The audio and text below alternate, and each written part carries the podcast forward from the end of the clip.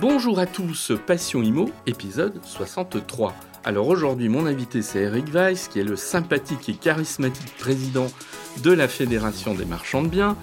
Donc l'immobilier et surtout l'investissement immobilier, il connaît bien, il pratique ça depuis 20 ans. Et puis, euh, autant on a une profession marchand de biens qui avait l'habitude de travailler un peu dans le secret, qui aimait pas trop partager, c'est pas trop le cas de la nouvelle génération. On l'a vu avec des épisodes précédents où euh, j'ai interviewé justement des marchands de biens. Et eh bien là, on va compléter euh, la série avec le président de la Fédération des marchands de biens. Donc il a plein de choses à nous expliquer à nous dire euh, des trucs euh, quelque part, son analyse de la situation, et il le fait très bien, euh, de manière très claire et très pédagogue. Passion Imo, épisode 63, c'est parti.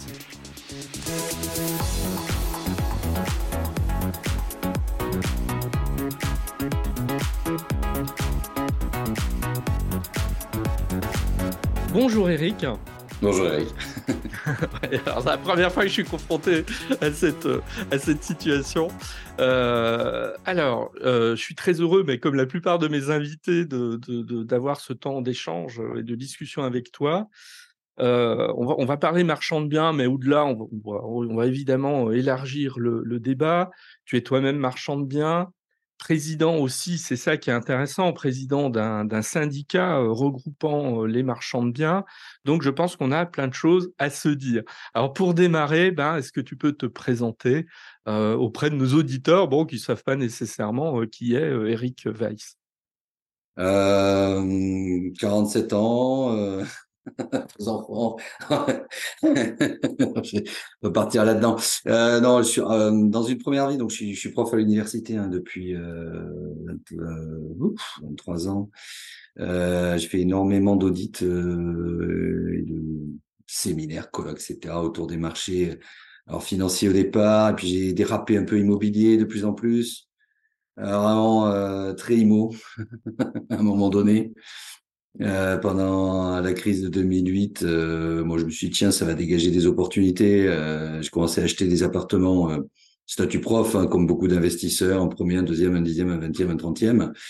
Alors c'était possible sans mettre d'apport à l'époque. On m'expliquait que comme j'avais un cash flow positif, ben finalement j'étais moins endetté la part d'après que la part précédente. bon, c'était la belle époque, on en reparlera peut-être. Ouais, ouais, oui, tout plus un petit peu plus tendu. Et puis à un moment donné, euh, il y avait tellement de gens qui me disaient mais comment on fait pour faire ça? Bah, J'expliquais, je faisais des grandes conférences, des choses comme ça. Et puis, mais je voyais que les gens ils dégainaient pas. Euh, C'était très difficile euh, de, de, de, faire avaler cette, cette logique. Euh, donc, on s'est dit avec un associé qui était lui-même à l'université, docteur en physique des particules. Alors, moi, je, ah oui. j'ai d'économie et de, et de gestion d'entreprise, mais euh, rien à voir, mais enfin, on va dire qu'on était deux matheux hein, au départ.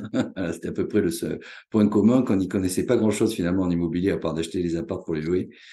Euh, et notre avocat nous a dit, ben là, il faut être marchand de biens parce que sinon, euh, ça va pas quand tu achètes pour revendre à d'autres euh, avec une extension spéculative et une récurrence. Ouais, euh, tu es en grand danger de requalification. Alors bon, on a, on a dit, ok, ben on va faire ce que tu as dit. Donc, on est devenu marchand de biens. On a créé notre première SARL marchand de biens, essentiellement pour acheter soit des immeubles de rapport à diviser, à refaire et à et redistribuer à d'autres investisseurs ou euh, bah, des lots d'appartements euh, dans les logiques, euh, pas mal d'hôtels. On, a acheté pas mal d'hôtels. Alors sur des zones où le PLU évidemment permettait de, de, bah, de construire, de construire, de, de, de, faire un changement de destination. De transformer en fait. Voilà, transformer. Euh, et puis voilà, donc on en a fait 10, 20, 30, on a commencé à recruter du personnel, euh, 100, 200, 300, avec des, des gens. Alors, euh, moi j'habite à Annecy depuis quand même quelques années. paradoxalement, à Annecy, on faisait pas grand-chose parce qu'il n'y avait pas assez de, rentabilité locative, donc on allait chercher des, des, immeubles un peu à droite à gauche. Euh, on se retrouvait avec un gros portefeuille de gestion locative aussi, parce que du coup, on a été obligé pour assurer la rentabilité de, gérer correctement euh, les lots qu'on avait euh, créés finalement. Et donc, euh, on avait créé une agence de gestion locative. Et puis, euh, ça a beaucoup grossi. on a fait à peu près la même chose aux États-Unis parce qu'il y avait pas mal d'opportunités. On a fait à peu près la même chose en Espagne parce qu'il y avait pas mal d'opportunités. Ça va recommencer, on en reparlera si tu veux, dans trois quatre ans. Bon, pour l'instant, non, c'est un peu tôt là. Mais, mais bon, l'histoire se répète. Euh... Donc, donc, donc, finalement, euh, si je résume, tu es quelqu'un qui est tombé dans la marmite euh, immobilière, finalement, au départ, sans trop le chercher, et puis qui, est, qui, est, qui a tellement plongé dedans que la marmite, elle a grossi, quoi, en fait. Oui, c'est ça, c'est-à-dire qu'on se prend au jeu, parce que finalement, c'est assez passionnant, euh, surtout pour un, un jeune agrégé qui est censé s'intéresser à la finance. Au bout d'un moment, on se dit, oh, la finance, bon, euh, j'en ai fait des trucs hein, avec des, des, des gens plus ou moins fréquentables, des montages financiers plus ou moins exotiques, mais le, le le l'immobilier c'est sympa parce qu'en fait on est on est dans un malgré tout on reste dans le réel et on reste dans quelque chose qui est qui, qui est palpable quoi. Et, donc ça ça me plaisait beaucoup.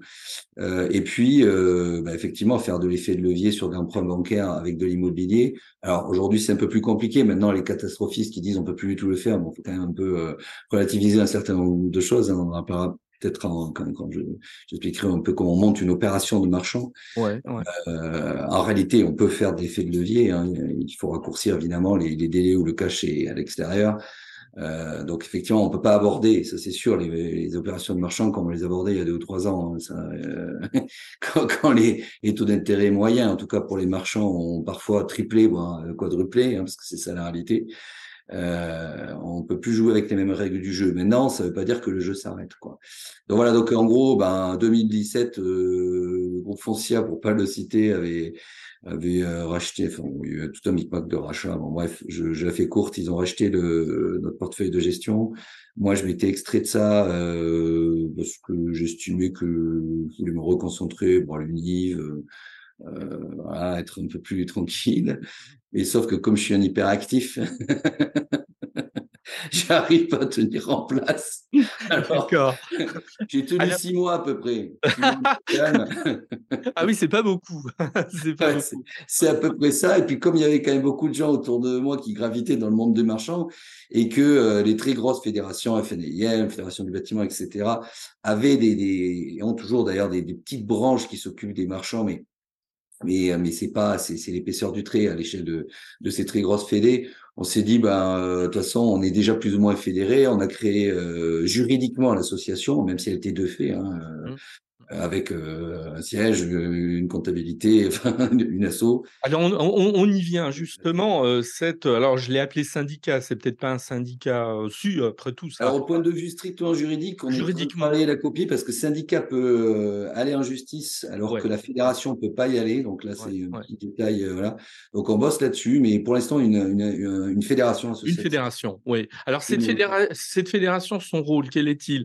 Représenter, fédérer la profession, lui faire entendre une voix peut-être euh, plus forte que qu'on a l'habitude. C'est quoi finalement ça, ça fonctionne? C'est exactement ça. C'est-à-dire que euh, tout est parti du constat que, y compris mes collègues parfois à l'université, me disaient mais tu fais des trucs marchands de bien. Hein. On a, on a, on a un marchand de sommeil, marchand de oui. bien. Enfin, on est à la limite. Hein. Euh, C'était presque suspect. Euh, bon, après j'explique, il hein, n'y a pas de problème. Mais, euh, mais voilà. Et donc euh, c'est pour ça que souvent ma, ma griffe, enfin la griffe d'Afédé, c'est le hashtag tiers d'être marchand avec un point levé parce que euh, parce qu'on produit du logement, hein, l'air de rien, quand il y a un vieil hôtel euh, complètement pourri euh, qui est plus du tout aux normes, et qu'un marchand leur achète et refournit du logement, euh, même si on fait que 10 appartements dedans, c'est 10 appartements qui vont sur le marché euh, des vrais gens qui ont vraiment besoin de logement. Hein. Donc, euh, mmh, mmh. euh, donc je trouve qu'on n'a pas à rougir de l'activité, d'où ce fameux hashtag fier d'être marchand.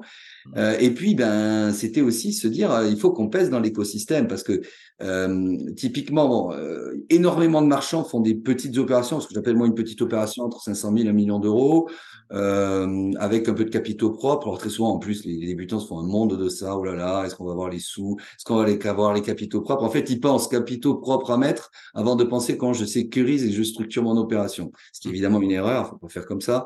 Mais bon, c'est normal. Quand on démarre, on a souvent des réflexes d'investisseurs et il faut sortir des réflexes d'investisseurs pour passer vraiment dans notre catégorie. Mais du coup, faut être accompagné. Et, le problème, c'est que des néo-marchands qui, qui se pointaient euh, auprès du système bancaire euh, traditionnel, par exemple, étaient quand même relativement peu entendu. Euh, Moi-même, pour la petite histoire, hein, euh, les débuts, euh, ça n'a pas été évident de trouver les, premières banques qui faisaient confiance. Euh, et puis d'une manière générale, on s'est dit bon, on n'est pas plus bête que les autres, on va créer nos propres écosystèmes.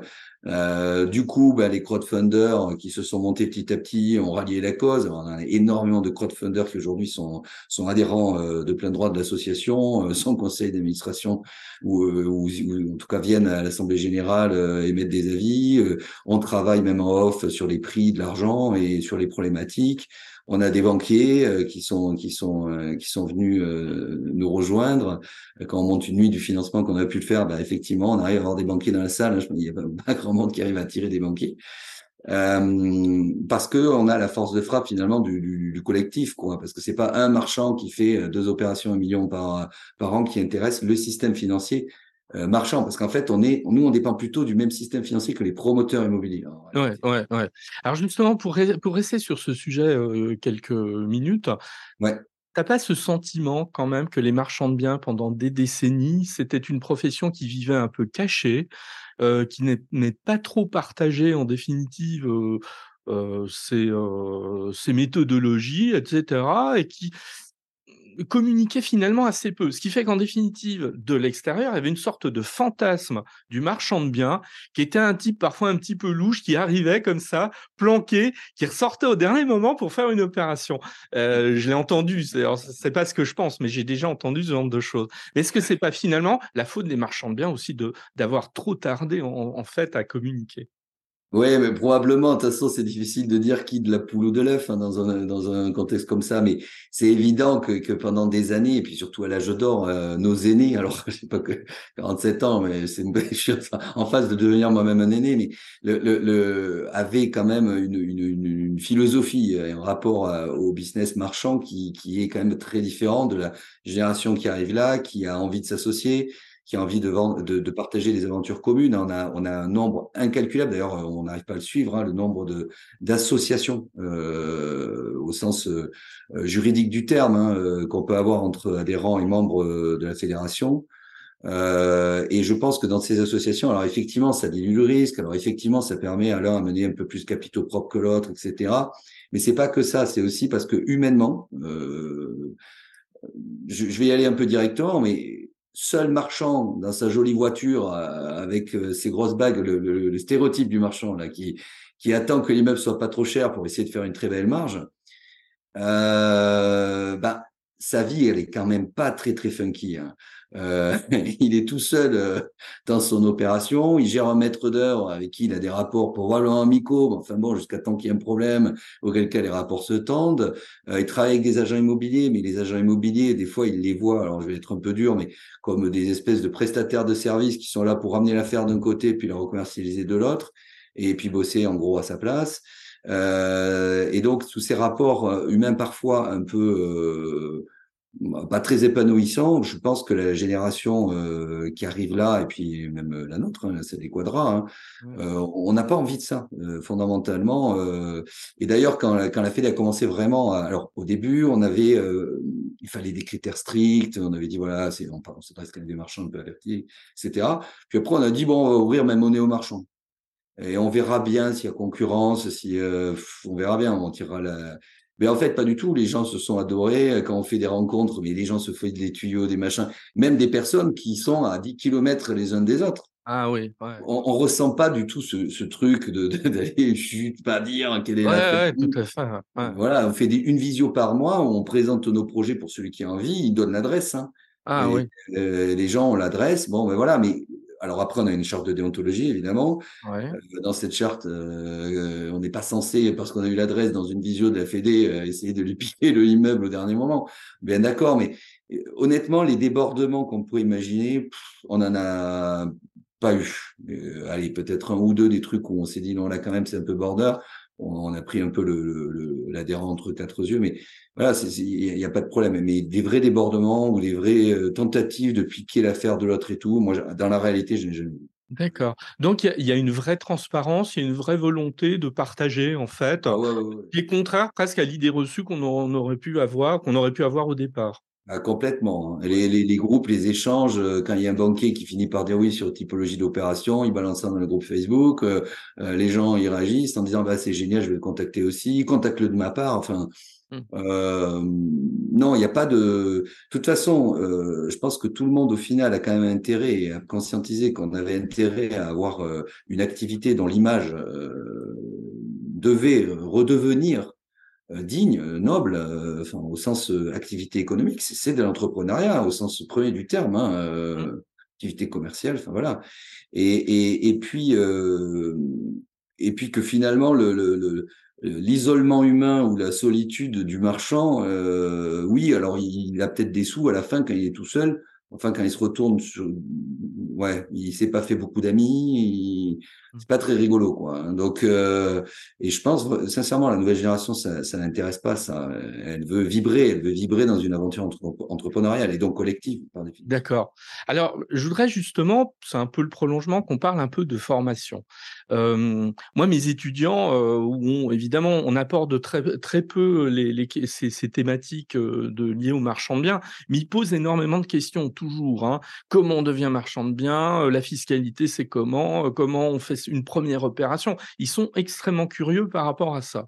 Mais en même temps, force est de constater que quand ils veulent se tourner aujourd'hui vers des formations ou euh, voir des écoles qui développent des cursus qui permettraient de, vraiment de, se forger une, une, une, connaissance, une expertise quand même suffisante, soit ça court pas les rues, soit on tombe sur des formations à la con, désolé, mais qu'on va trouver sur des, euh, des Instagram, etc., de gens qui promettent la lune, etc., qui vous promettent de devenir milliardaire en quelques jours et tout. T'en penses quoi aujourd'hui de l'état de la formation et de l'accompagnement quand on veut devenir marchand de biens en 2023 bah, J'en pense, euh, j'en pense qu'on peut pas devenir millionnaire en deux semaines chrono. Euh. C'est très clair. Euh, j'en pense surtout qu'il faut, on essaie de normaliser. Alors, on est quand même, euh, bon, c'est un secret de Polichinelle. On a fondé euh, l'INFIM, hein, Institut national des formations immobilières et marchands. Bien sûr. Euh, avec un actionnariat, pour être transparent, qui est assez diffus et qui va l'être de plus en plus. Hein, sont essentiellement, enfin, que en réalité des, des, des adhérents évidemment de la FMDB qui acceptent de mettre du temps et de l'argent pour commencer à développer ça. Mmh. Euh, pour la petite histoire, euh, les actionnaires sont euh, non seulement mettent du temps, mais en plus ne sont pas rémunérés. Donc c'est un modèle, voilà. en tout cas pour l'instant, voilà, ça grossit. Et l'idée effectivement, c'est d'aller le 23 novembre. D'ailleurs, aura quelques nouvelles validations euh, à présenter, mais avec des titres de niveau 6 et de niveau 7, hein, qui sont des titres euh, donc reconnus euh, donc intéressant. comme étant un bachelor et un master. Tout à fait. Donc, ce qui va permettre, en définitive, à des gens qui ont fait déjà un, bachelor ou une licence, d'aller sur du master pour se spécialiser. Ouais, c'est ça. Et ça, c'est super intéressant. Et beaucoup de pros beaucoup de pros. Alors les pros, je mets euh, dans les pros, je mets les agents immobiliers, je mets les marchands, euh, néo-marchands qui ont fait une dizaine d'opérations, mais qui sont pas encore tout à fait, euh, euh on va dire, qui ont moins l'habitude. J'y mets des investisseurs immobiliers lourds qui, qui en fait se sont quasiment professionnalisés en invest. Mmh, mmh. et qui aujourd'hui ben, ne passent pas le cap parce qu'il y a plein de croyances d'ailleurs limitantes là-dedans. Euh, puis parce qu'effectivement, il leur manque peut-être quelques fondamentaux techniques, et puis euh, des gens aussi qui ont besoin de, de se dire qu'ils certifient un, un, titre, donc le MBA par exemple, donc là vraiment, on est sur un MBA management stratégique des opérations immobilières, donc c'est-à-dire si c'est mmh. large quand même, là-dedans avec un focus marchand évident, mmh. euh, mais euh, évidemment, un marchand, il est toujours un peu plus que marchand, parce que quand il a un peu de stock, il va peut-être falloir qu'il finisse ça, qu'il le mette en LMMP et qu'il le reprenne en USCI pour déstocker. Quand bah, il y a un gros bâti qu'il faut raser parce que euh, y a un immeuble qui est bon et l'autre qui est au bord de l'effondrement, vous serez obligé de faire un peu de promotion. Enfin, tu vois, c'est mmh, mmh, mmh. tu es obligé de toucher à d'autres périmètres, euh, même si effectivement le périmètre premier c'est marchand, mais, mais tu es obligé de, toucher le reste. quoi. Donc, on a essayé de normaliser ça au maximum. Euh, pas évident, c'est un travail de fond. Hein, quand on commence à travailler avec des, avec des titres, etc. Donc, il y a, y, a, y, a, y, a, y a des choses, chouettes, puis il y a des choses qui sont assez contraignantes. Et c'est complexe, hein. il faut savoir que quand on veut mettre en place un titre, euh, voilà. c'est quand même un sacré parcours du combattant. Ouais, c'est ça. C'est pour ça que bon, quand on avait lancé cette bouteille à la mer en disant aux adhérents qui souhaitaient, bah, écoutez, les sachants, enfin en tout cas ceux qui ont un peu d'expérience et un peu de diplôme quand même, on va vous proposer un truc bizarre, c'est que vous allez mettre de l'argent et travailler bénévolement. Par contre, on va essayer de faire une école un peu sérieuse. Et puis, à partir de là, bah, effectivement, euh, on, va se retrouver dans quelque chose où, où, normalement, ça devrait être euh, devenir une forme de référence quand même euh, sur ce milieu-là, parce que, oui, tu l'as très bien dit, c'est-à-dire qu'on a eu quand même une déferlante, mais liée aussi au marché. Hein. On a eu un marché complètement euphorique et des taux d'intérêt délirants, hein, extrêmement bas. Euh, ce qui a créé toute une génération euh, sur un court temps euh, de, de, de, de néo-marchands qui, en fait, n'ont pas forcément toute conscience des processus de sécurisation des opérations et qui se sont embarqués et qui, pour certains, ont eu du succès d'ailleurs. Parce qu'en fait, évidemment, quand le marché il prend 5% et que tu payes pas l'argent, euh, bon, même si tu as un peu de stock, même si finalement ça se revend pas, etc., au final, ça passe encore. Quoi. Donc, il n'y a pas eu beaucoup de crash, euh, malgré ces fameuses euh, formations que tu citais tout à l'heure. Euh, là, non, là, ce coup-ci, va falloir être un peu plus sérieux. Eh ben justement, belle transition. On va arriver un petit peu sur l'analyse de la situation actuelle. moi, j'ai ce sentiment parfois d'un décalage très fort entre une image médiatique parfois véhiculée, certains responsables syndicaux nationaux, pas toi, mais d'autres, qui décrivent euh, une situation du logement absolument dramatique, euh, euh, des conditions d'octroi des crédits à terre, etc. Bon, alors sans doute qu'il y a une part de vérité, mais quand j'interroge des, des, professionnels, des agents immobiliers notamment, ils me décrivent finalement une situation où ils constatent qu'effectivement il y a des difficultés, mais ils se disent bon, on a connu quand même des situations par moments extrêmement difficiles, et donc bah, c'est peut-être un mauvais moment à passer, et c'est peut-être pas aussi catastrophique qu'on veut bien l'annoncer. T'en penses quoi de la situation actuelle? Alors, c'est une situation de crise. Voilà, donc ça c'est la première chose. navré pour le son, visiblement j'ai mon associé qui a un manque de café. Euh, non, c'est une situation de crise. Il a besoin de café d'ailleurs à cause de ça. Euh, non, blague à part, euh, il est clair, alors là pour le coup, même si je remets une casquette universitaire, qu'on est dans des conditions de marché qui, on va dire, depuis un siècle à peu près, n'ont rarement, on, se rapproche de conditions euh, extrêmement dur. C'est-à-dire qu'on est quand même aux abords, et donc il y a des, des catastrophistes analystes, hein, il y en a toujours eu, mmh. euh, qui parlent de, de la Big One, en gros, euh, qui serait peut-être en gestation aujourd'hui. moi, à mon avis, ça concerne que moi. On n'est pas sur la Big One. Elle aura peut-être lieu un jour. Euh, moi, je l'estimerais plutôt dans un cycle de 14 ans à peu près. Euh, là, c'est pas tout à fait ça. Effectivement, on est dans un, on a créé un système euh, euh, un peu dingue où l'argent était gratuit pour des raisons assez évidentes. Hein. Euh, quand l'économie commence à ralentir et qu'on additionne à ça un virus qui vient dire aux gens non non mais va pas travailler et que malgré tout on vient de se taper alors en tout cas pour la France les gilets jaunes et puis quand même des tensions à mmh. l'échelle mondiale de part et d'autre voilà ça, on, on peut pas les nier euh, c'est un bon moyen de laisser penser au peuple qu'il a euh, les moyens de s'acheter des maisons, des apparts, etc., etc. Euh, bon, là, c'est très caricatural, mais en gros, ben, non, mais une manière d'acheter une paix sociale. Je peux, hein, on peut le résumer. De, voilà, on essaye d'éteindre un petit, un petit début d'incendie social. et puis, on a une situation qui, effectivement, les, les choix des politiques, ben, à un moment donné, alors, j'aurais préféré qu'ils remontent les taux d'intérêt un peu plus rapidement, euh, ça c'est mon avis personnel. Plutôt, euh, tu veux dire Tirer un peu plus fort sur l'élastique. Bon, ensuite, euh, sans surprise, si j'ose dire, quand, à un moment donné, effectivement, l'inflation, qui est un phénomène totalement naturel, débarque, ben, techniquement, il n'y a quand même pas 36 solutions. C'est clair. Donc, euh, ralentir une économie, hein, euh, alors c'est plus de cours en première année, mais bon, c'est un truc de première année. Euh, bah oui. c'est comment? Voilà. Bon, donc, donc effectivement, la, planche a ralenti. et puis, et puis ben, la, conséquence, effectivement, c'est qu'on a un petit blocage système avec peut-être aussi une légère surinterprétation. bon, alors, haute autorité, haute autorité, oui, mais enfin, les, les, les, les, règlements n'ont pas changé fondamentalement. Hein. On n'a jamais dit aux banques ne prêtez plus d'argent. Euh, on a juste dit aux banques, essayez de ne pas faire trop n'importe quoi, parce que comme l'élastique est un peu tendu, euh, il ne faudrait pas qu'il lâche d'un coup d'un seul, donc essayez de euh, jauger l'amortisseur. Donc après, selon les pays, selon les banques, selon l'humeur du dirigeant, eh ben, les, les, injonctions ont été interprétées de manière plus ou moins radicale. Voilà. Et donc, effectivement, il y a quelques établissements qui ont interprété ça de manière plus radicale, ce qui a valu euh, la grogne des, notamment des, de nos amis courtiers, hein, euh, parce que forcément, quand on leur retire carrément le, le droit d'agir, euh, ça, ça, ça, ça, provoque un peu de grogne. Ça, c'est tout à fait normal. Maintenant, je, je, vais prendre un exemple très concret. Mmh. J'étais avec un fonds d'investissement hier.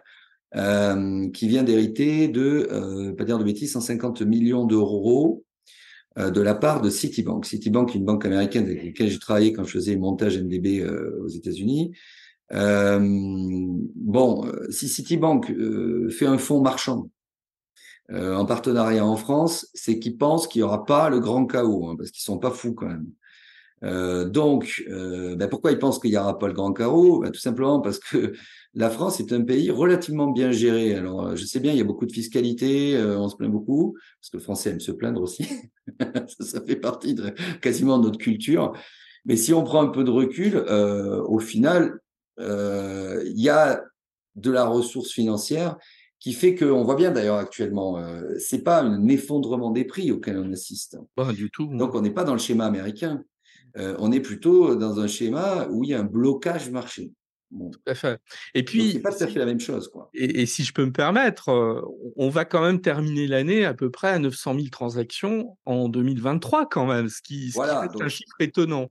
Oui, donc en réalité, il y a, y a, y a alors c'est sûr que forcément c'est un choc parce que on a tellement été habitué à une volumétrie complètement dingue et puis, on va pas se mentir aussi en entre nous. J'espère que ce sera pas rendu public. Non, du tout, absolument pas. podcast, c'est compliqué, mais il y a eu quand même beaucoup, beaucoup, beaucoup d'acteurs. Euh, on en parlait à l'instant, hein, des gens euh, néo quelque chose, alors néo agents, néo euh, voilà, qui évidemment sont venus quelque part sur le sur le marché et, euh, et on peut pas leur en vouloir parce qu'il parce qu'il y avait besoin, puisqu'il y avait énormément d'activités. Mmh. Mais là, maintenant que le coup de frein euh, existe, il est clair qu'un certain nombre d'acteurs vont, vont, vont tout simplement changer de domaine d'activité. Euh, par contre, les acteurs qui auront été véritablement professionnalisés, euh, qui se mettent à jour, euh, etc. Et ma foi, ils vont, bah, on va pas dire qu'ils vont traverser la crise avec les doigts de pied en éventail, hein, mais ils seront là après. Et au moment du redémarrage, bah, ils seront très très bien placés. Et alors, les marchands, tout particulièrement, parce qu'on est, euh, et là je pèse mes mots, hein, je pense que de tous les acteurs de l'activité immobilière, on est probablement les moins, euh, les moins en danger. Euh, parce que euh, concrètement, la différence, un constructeur, euh, à un moment donné, il a des prix de construction. Le foncier, ben, il dévise pas. Ok, il est bloqué aujourd'hui. Avoir du foncier ben, en tant que marchand, c'est pas évident à, à refourguer, mais euh, mais pour autant, le prix du foncier ne dévise pas, et par contre, le prix de la construction, euh, il va pas non plus euh, être divisé par deux euh, par un effet de magie. Donc lui, c'est très dur parce qu'effectivement, quand il propose un produit fini, quelque part, le client achète son foncier, mais bon, la construction, faut bien faire pousser. Et on voit bien que Geoxia a fait faillite, on va venir. voilà, donc il y a des, des, des faillites en série chez, chez les constructeurs. Et on a des conditions effectivement de marché très dures. Les promoteurs, c'est dur aussi parce que les prix, pareils auxquels ils sortent les, les, immeubles, c'est très très clair que, que en fait, le, le, le, fond de tout ça, euh, quand on y réfléchit, c'est normal les prix auxquels ils sortent les, les, appartements. Les gens ils disent les promoteurs ils s'en mettent plein les fouilles, c'est à cause du Pinel, c'est à cause. Il y a toujours des tas de raisons. Mais enfin, quand on regarde une chaîne économique d'un promoteur, euh, aujourd'hui, franchement, sa marge, elle est pas folle. Hein. Euh, et donc, il peut pas dire, je vais vendre les appartements à moins de 30% demain. Donc, il est quand même lui aussi un peu impacté. Quant aux agents, ben, les agents, ils servent évidemment d'interface entre les acheteurs et les vendeurs. Donc, de fait, euh, eux, quand le marché ralentit comme ça, ben, et qui sont trois fois plus nombreux qu'il y a 7 ou 8 ans, bon, ben, c'est mécanique. Hein. Et le marchand dans tout ça, ben, le marchand, on a une chance inouïe, euh, c'est que euh, on peut acheter plus bas ou en tout cas plus facilement quand euh, justement le marché ralentit.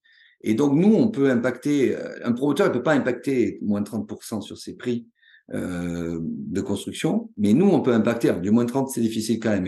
Du moins 15, bah, si on a acheté un petit peu moins cher et qu'on a les conditions justement d'entrée et de sortie que l'opération est bien montée, on peut sortir des prix qui redeviennent des prix de marché assez naturels et assez flexibles en réalité. Mmh. Donc, nous, euh, niveau marchand, en tout cas pour ceux qui savent structurer les OP, on a un ralentissement, c'est évident.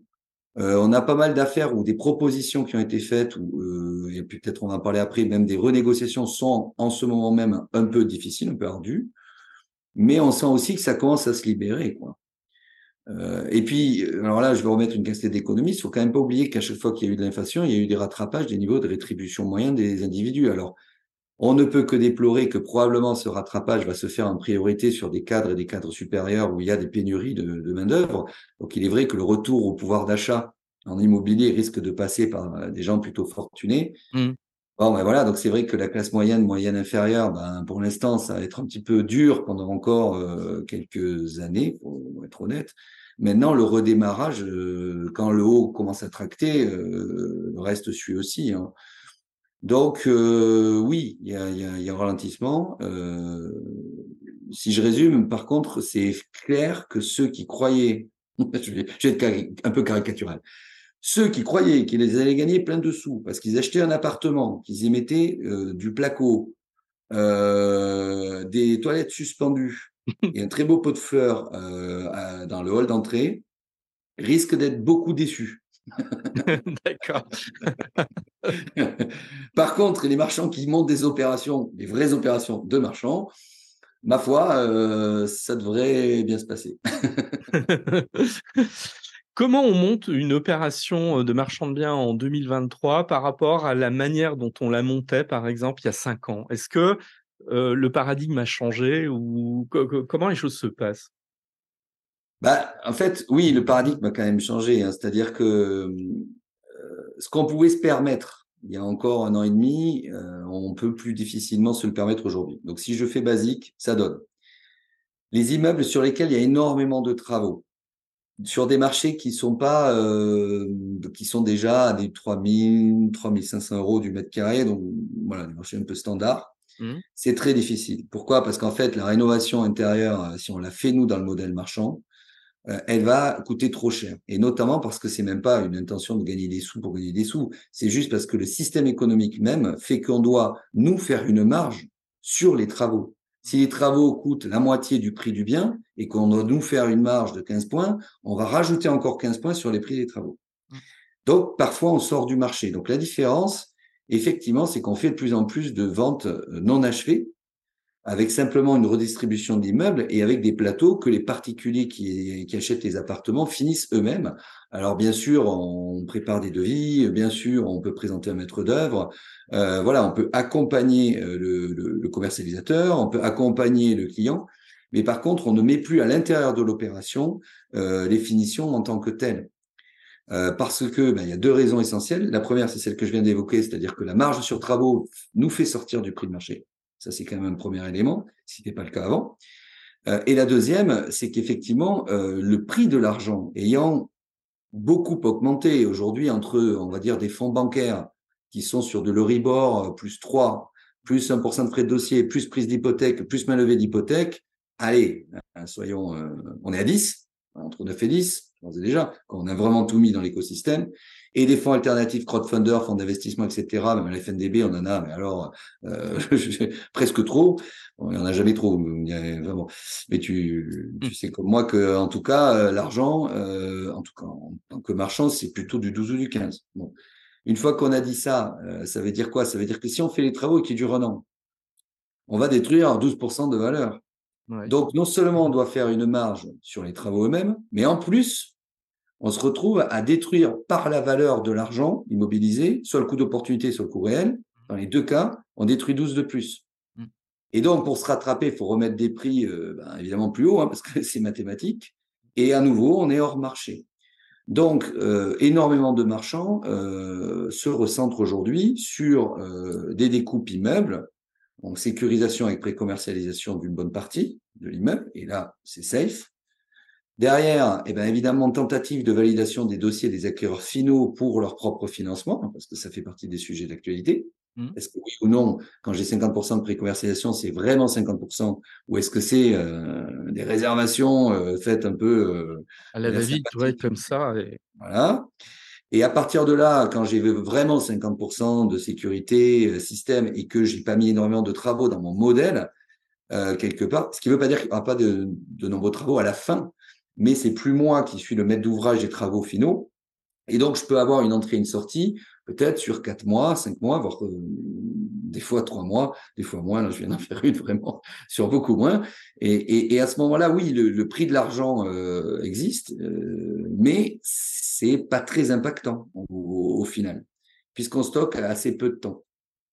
Donc, ce que tu viens de décrire finalement euh, assez brillamment hein, et de manière extrêmement synthétique, je trouve ça résume tout j'imagine que ça a un impact sur la manière de sélectionner les biens et qu'on ne sélectionne pas les biens de la même manière qu'on le faisait il y a quelques années. Bah ça c'est sûr, c'est-à-dire qu'il y a ne serait-ce que deux ou trois ans, quand on se disait tiens j'ai un immeuble euh, et puis il y a beaucoup de terrain derrière, je vais pouvoir faire euh, cinq lots de terrain. Oui, du euh, classique quelque part, oui. Mmh. Voilà, et l'immeuble couvre 20% de mon risque final même s'il est tout vendu. On y allait parce qu'on se disait, ben, même si les terrains sont à stocker pendant une durée euh, plus longue, parce qu'on a des problèmes de permis de construire, du client final, parce que c'est plus compliqué de travailler avec des CCMistes et c'est normal, parce que bon, etc., etc. Mais on y allait quand même parce que finalement, ben, l'argent pas très très cher nous permettait de dire bon, ben, j'ai un peu de stock, un an de plus, mais c'est pas grave.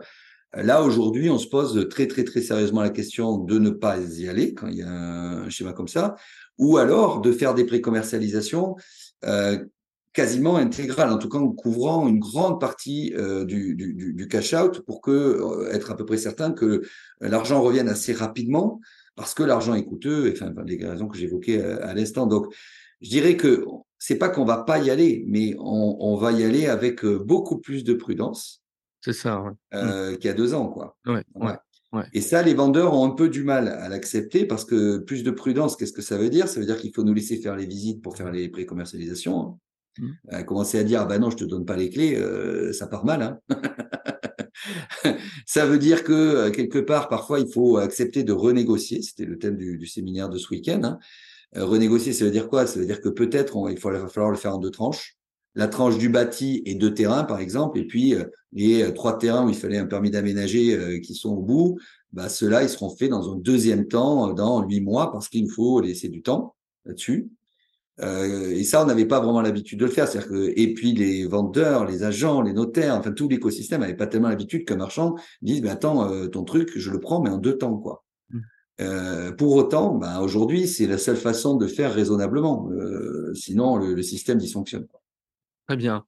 Donc, Alors, Eric, pour terminer,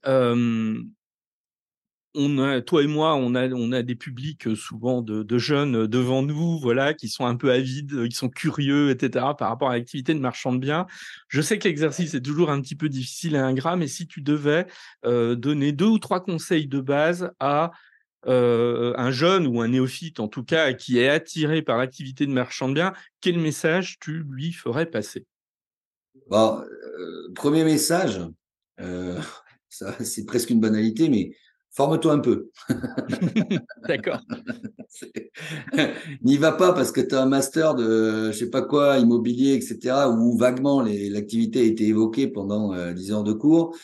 Euh, T'es pas prêt, quoi. Euh, voilà, ça c'est le premier message. Deuxième message, c'est euh, pourquoi pas, même avant d'avoir créé la société, il euh, n'y a pas besoin de l'avoir créée. De toute façon, elle pourra, euh, la cotisation, de toute façon, c'est voilà, cotisation symbolique, je dirais presque à l'association euh, pourra être passé en compte à futur, euh, vient. C'est-à-dire vient dans le sens vient fréquenter euh, des marchands euh, qui ont pris des bouillons, euh, des marchands euh, qui comprennent ce que c'est que d'avoir du stock de foncier, ce que je citais tout à l'heure. Ouais, ouais. Donc auprès de la fédération en fait. Auprès de la fédération, voilà, viens t'aider tes pose des questions à l'apéritif, reste le soir dîner avec nous.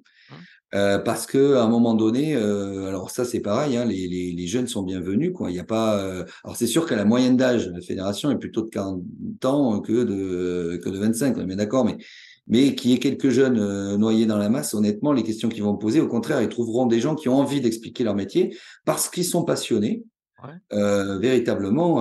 voilà, donc euh, avoir effectivement le bon diplôme, j'espère qu'on aura ce fameux MBA euh, tout à fait officiel niveau 7 euh, très bientôt. Donc ça c'est ça c'est plutôt casquette infime. Et puis casquette FMDB, ben effectivement euh, de, de, venir tout simplement, de venir à nos visios. On a deux visios mensuels.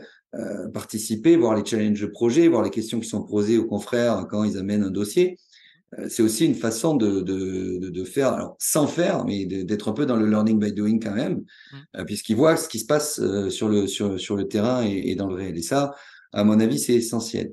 Et après, l'autre conseil que je donnerais à ces jeunes, et peut-être même aux moins jeunes, c'est de pas partir avec des espèces de croyances limitantes qui sont tarte à la crème, voire dangereuses. Alors, il y en a une, moi, qui me, qui me, qui me, qui me plaît pas beaucoup, c'est que quasiment tous les débutants ont le réflexe de dire je vais prendre une petite affaire.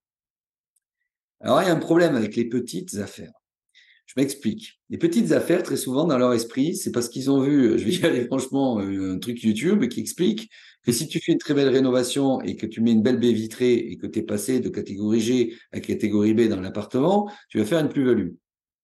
Alors, euh, dans le climat économique euh, immobilier actuel, je vois pas bien comment ça va se passer dans le réel. Hein. La plus-value, euh, ça va être dur. Et s'il est scotché, euh, oui, il va se débrouiller à faire du Airbnb à deux balles pour essayer de joindre les deux bouts. Enfin bon, on ne sait pas quand est-ce qu'il va redémarrer. Et la rentabilité de nos activités est liée à la rentabilité sur capitaux propres investis. Donc autant te dire que quand tu fais du Airbnb, la rentabilité sur capitaux propres investis, tu as plutôt hérité d'emmerdement qu'autre chose. quoi.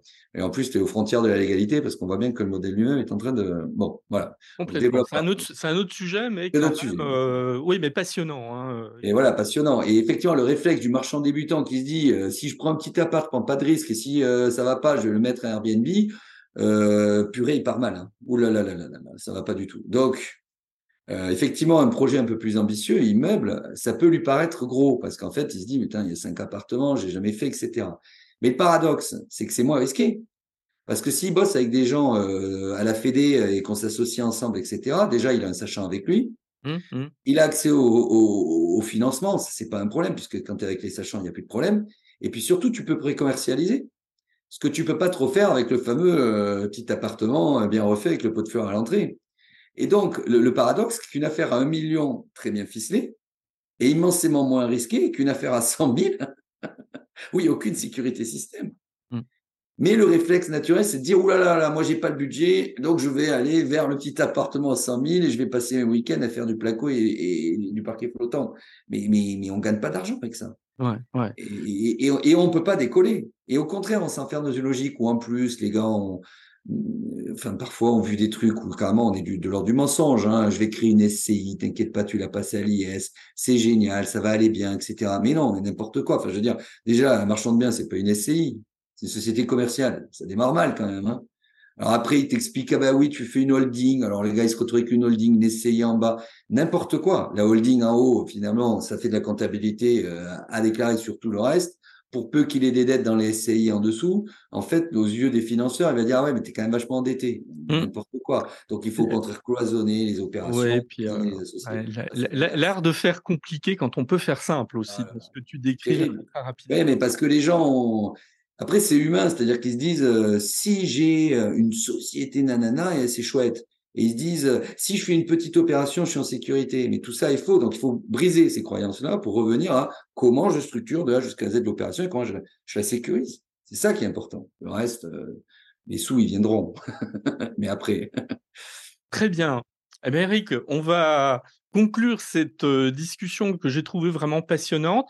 Je note, bon, avec humour, cette image du pot de fleurs à l'entrée qui est revenue de temps en temps. Mais plus sérieusement, non, voilà, je pense qu'on a fait bien le point sur l'activité, puis les, les conseils à la fin euh, euh, très argumentés. Donc je te remercie infiniment et à très bientôt. À très très bientôt, merci Eric.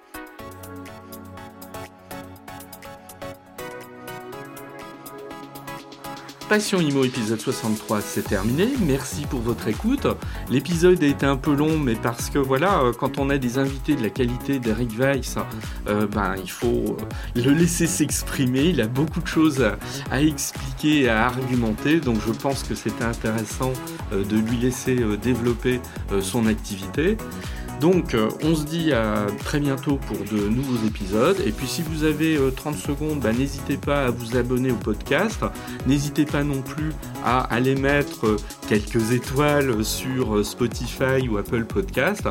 Et puis, si vous avez des questions à me poser plus directement, vous le faites hein, via mon LinkedIn ou sur mes réseaux sociaux. Et puis, même si vous voulez contacter Eric Weiss, vous pouvez le faire directement. Je vous souhaite Bonne continuation pour les jours qui viennent et à très bientôt. Au revoir.